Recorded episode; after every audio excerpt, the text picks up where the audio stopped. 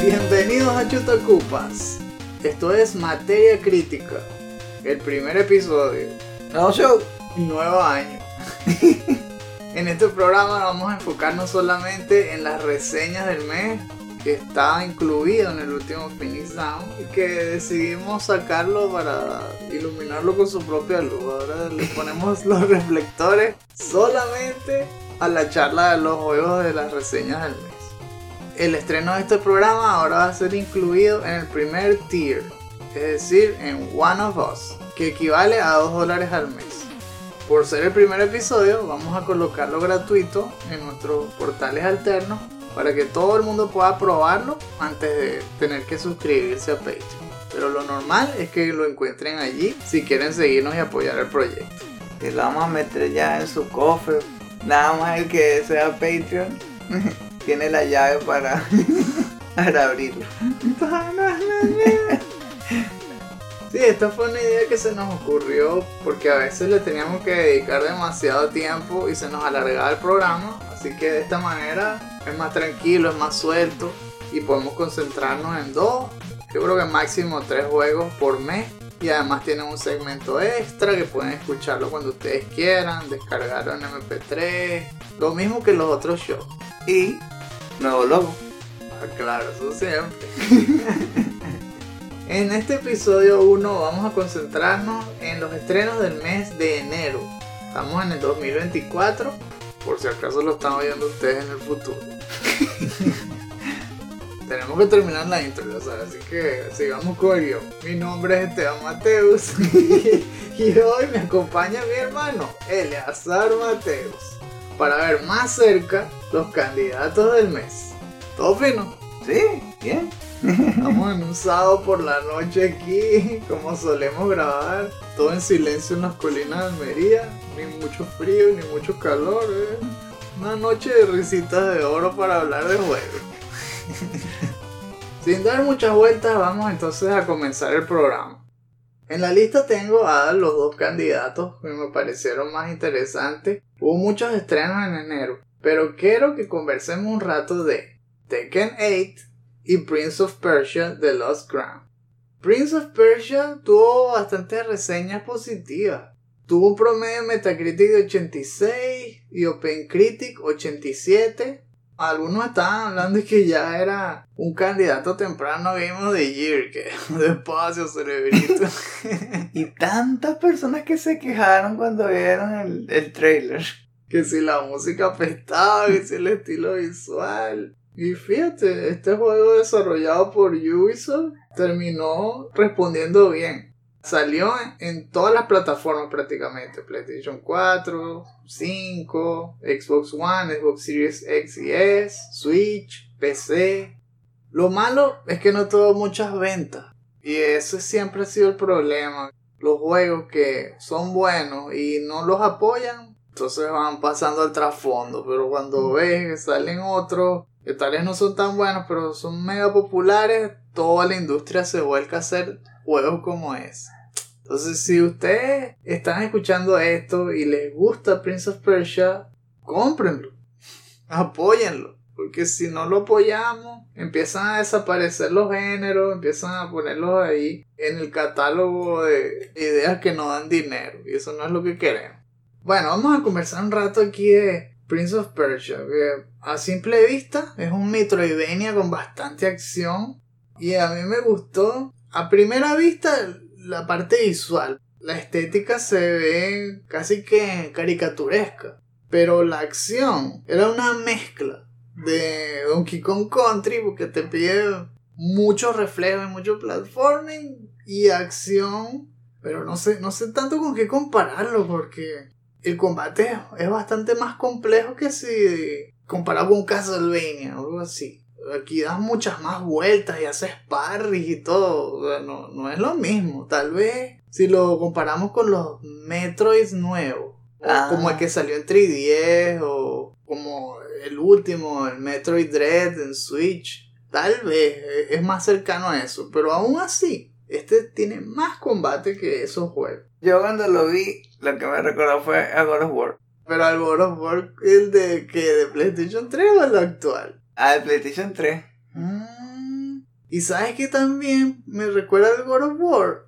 La atmósfera. Está muy metida en la mitología. Todos los enemigos tienen que ver con criaturas tal cual mitológicas, dioses, pero no del lado griego como en God of War, sino aquí es esa parte persa. Eh, Es bastante cautivante la formación de las criaturas, son todas únicas y, y se diferencian de otras mitologías. Eso siempre me ha encantado de, de todas las leyendas y cosas que uno lee en los libros de historia, que cada quien crea unos personajes que, que no ve ninguno, ¿no? no son los mismos dioses de los que uno ve en la mitología griega, en los chinos, en los japoneses, y eso siempre ayuda a un juego a diferenciarse de los demás.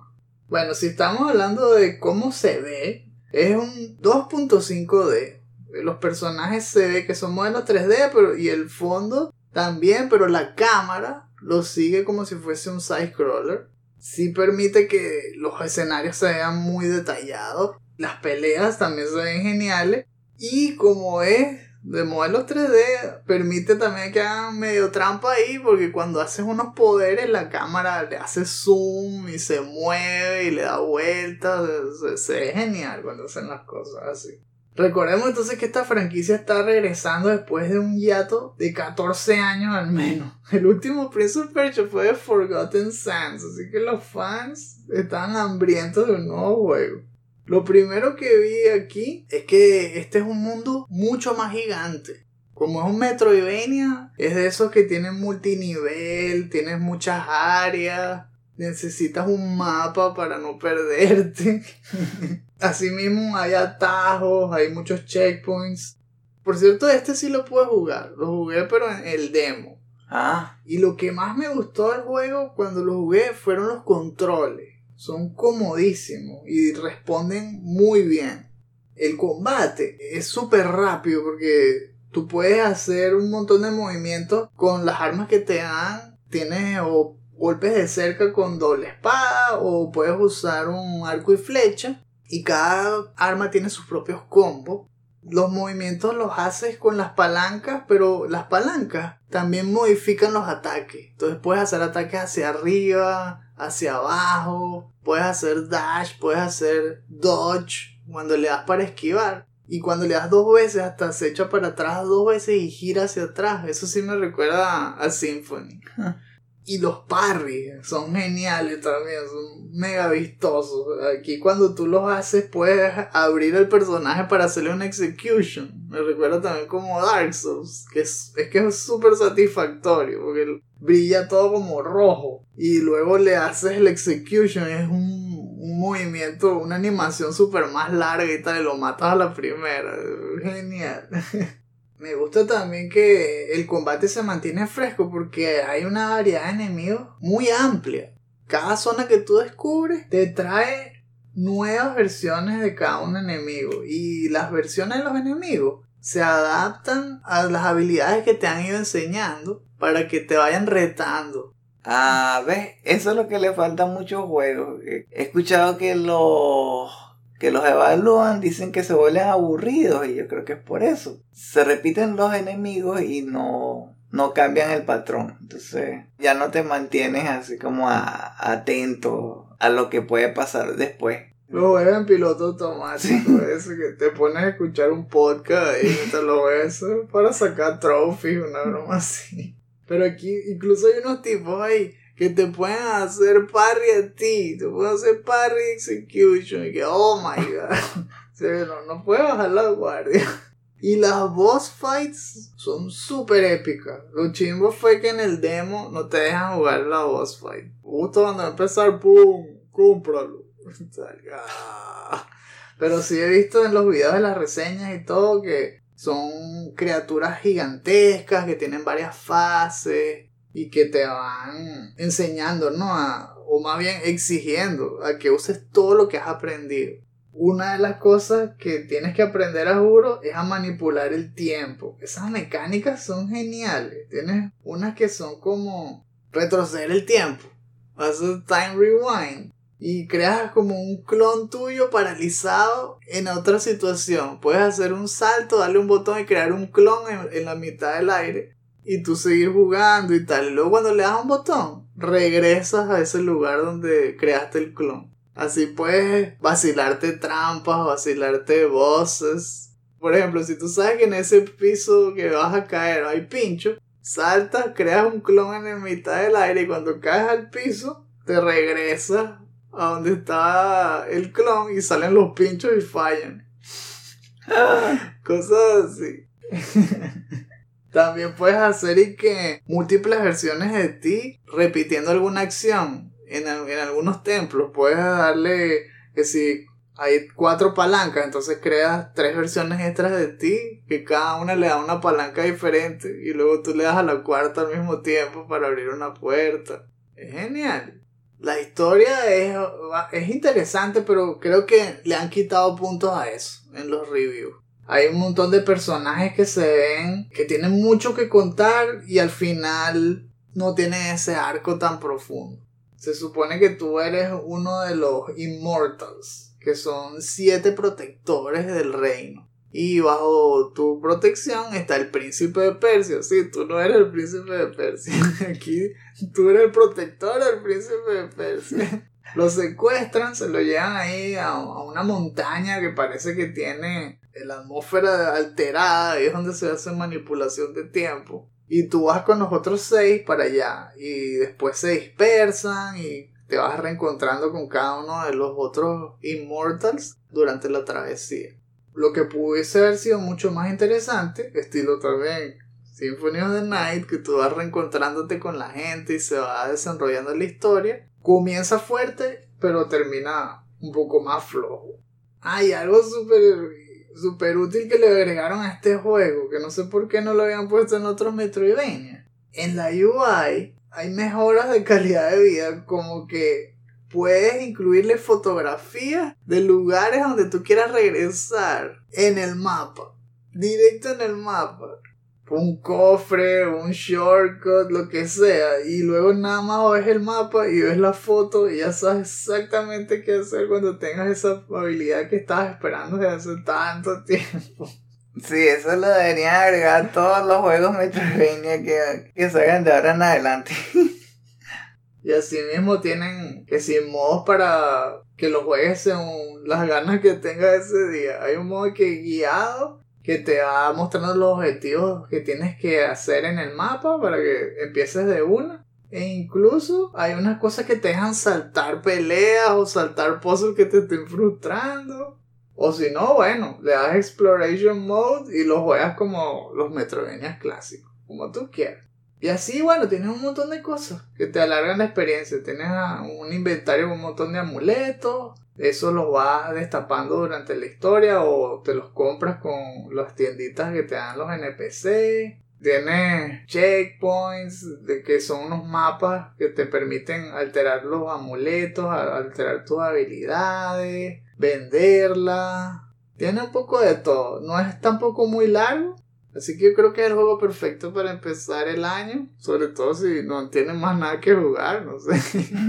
y eh, saltar, ¿no? A esta franquicia que lleva tantos años desaparecido. Es recomendado. Si no se lo van a comprar, al menos jueguen el demo.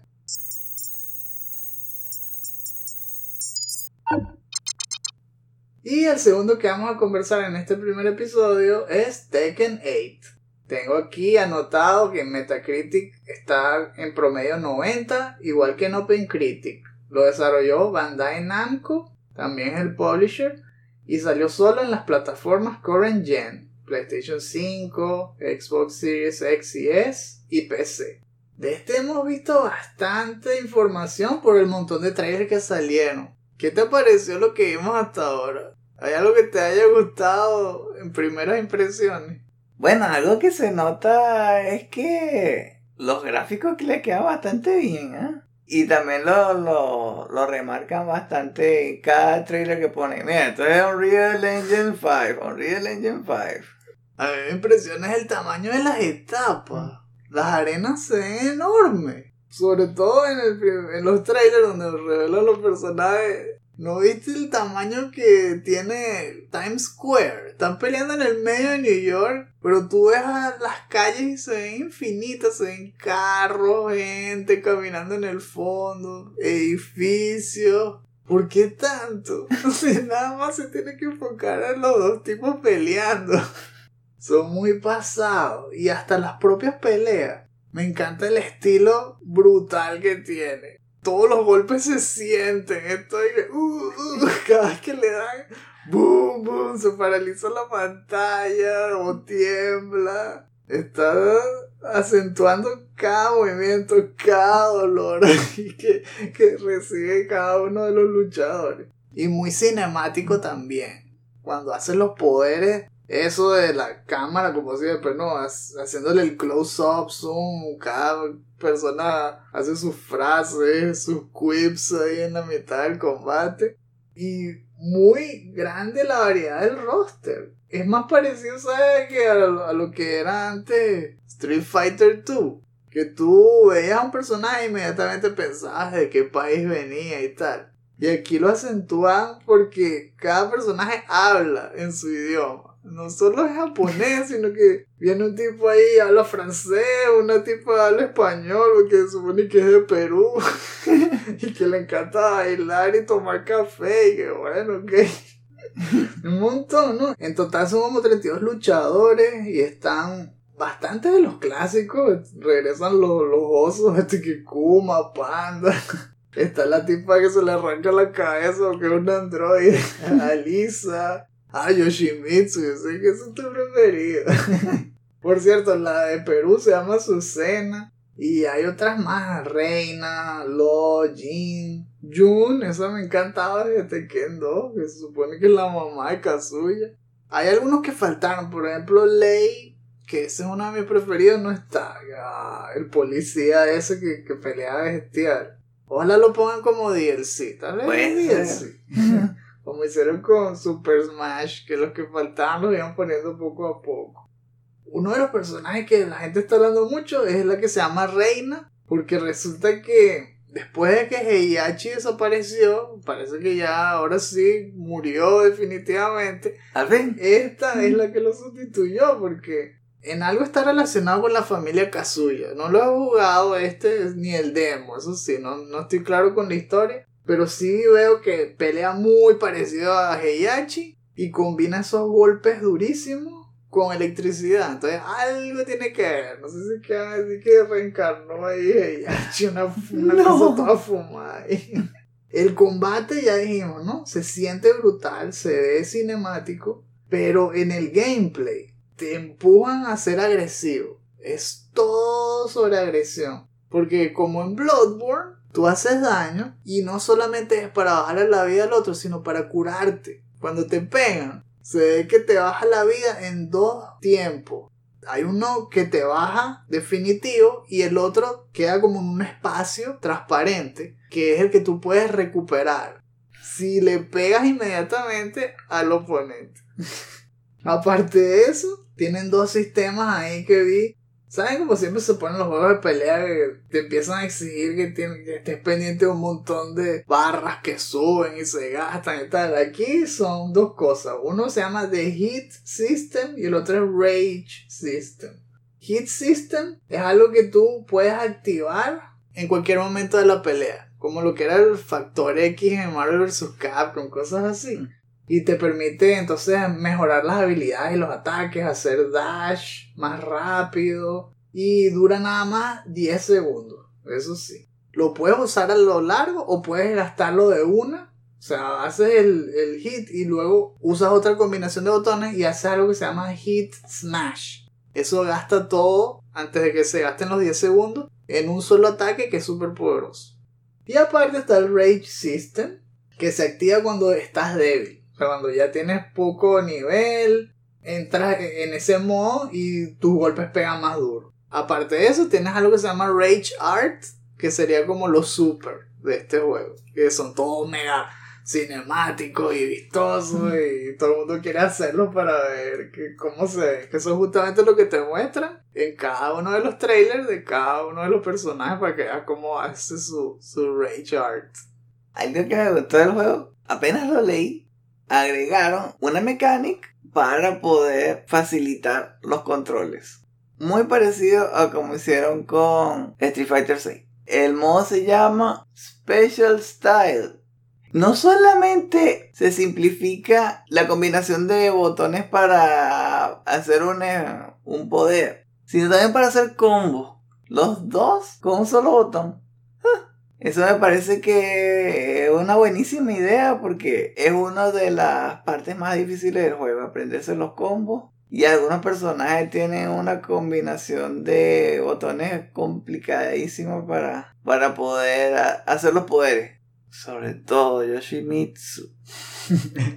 Entonces, yo creo que yo voy a, yo voy a probar eso, sobre todo para comenzar, porque hace tiempo que no juego juegos de pelea creo que este Tekken es uno de los más accesibles que hay. Eso me, ha parecido que los juegos de combate han estado aplicando últimamente para captar más audiencia. Que no solamente los torneos están agarrando más fama porque Ivo volvió y todo eso y además hay torneos regionales y tienen sus canales de YouTube y todo el tiempo puedes estar viendo torneos y viendo a los expertos.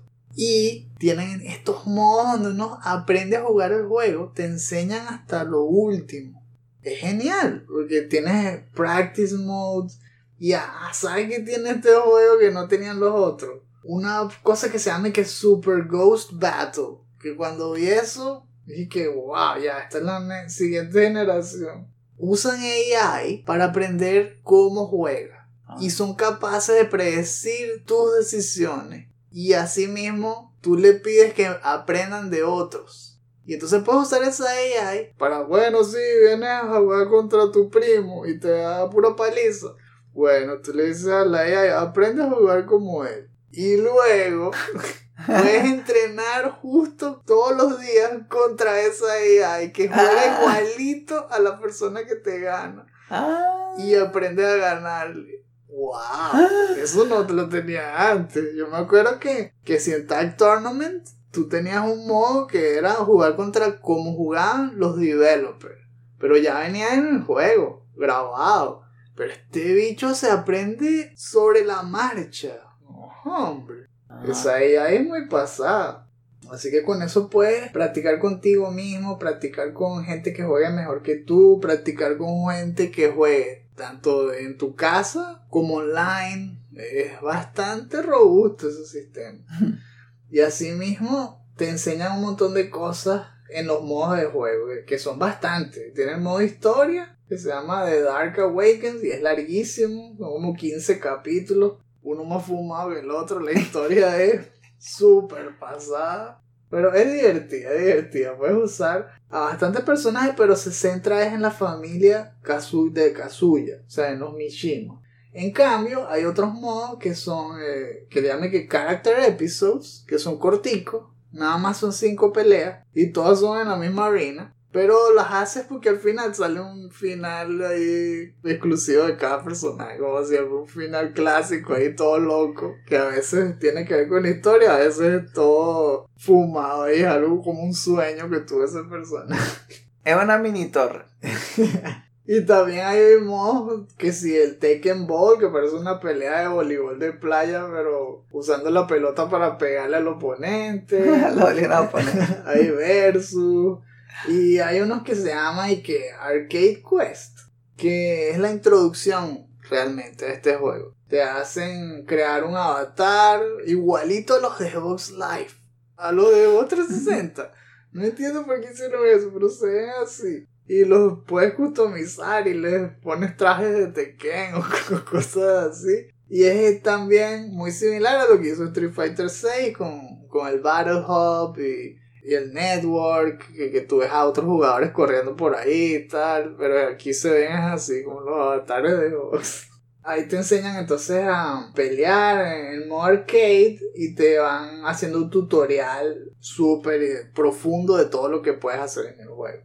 Y cuando terminas ese modo, el de Arcade Quest, te abren las puertas del modo online que se llama Tekken Fight Lounge que es tal cual como el de Street Fighter. Ves pura gente caminando, puedes interactuar con ellos, puedes retarlos, puedes jugar juegos de arcade contra ellos, puedes pelear directo.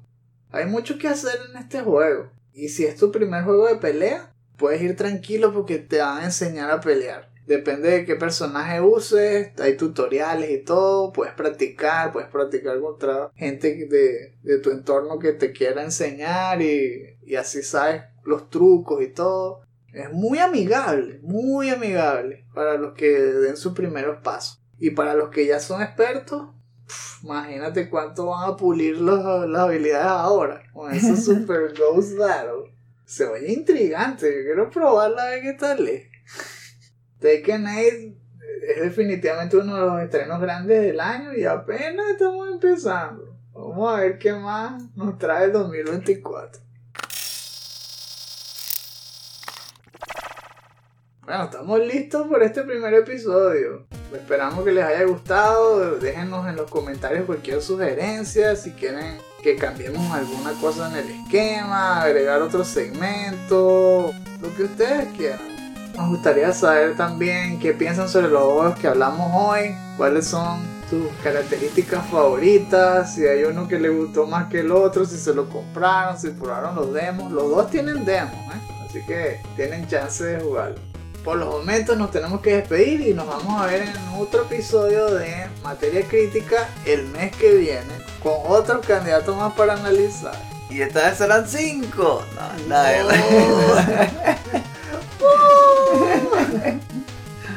nada más con Final Fantasy VII Reverse tendríamos, nada más con eso. sí, eso ya se va a llevar como 20 minutos. Recuerden que estaremos esperándolo en Patreon, en patreon.com slash chutacupas. Si escucharon esto en nuestros canales alternos, nos encantaría que lo compartan con todos los que puedan apreciarlo para que crezca la comunidad y tengamos muchas más personas con quien conversar. Gracias por haber escuchado este episodio hasta el final. Gracias. Pero entonces, hasta la próxima. Ya que salieron dos juegazos este mes, pero el que viene, decide hacer un reto. Entonces, nos vemos en marzo para hablar sobre los candidatos de febrero en otra materia crítica. Y recuerden, no hay quits, solo retries.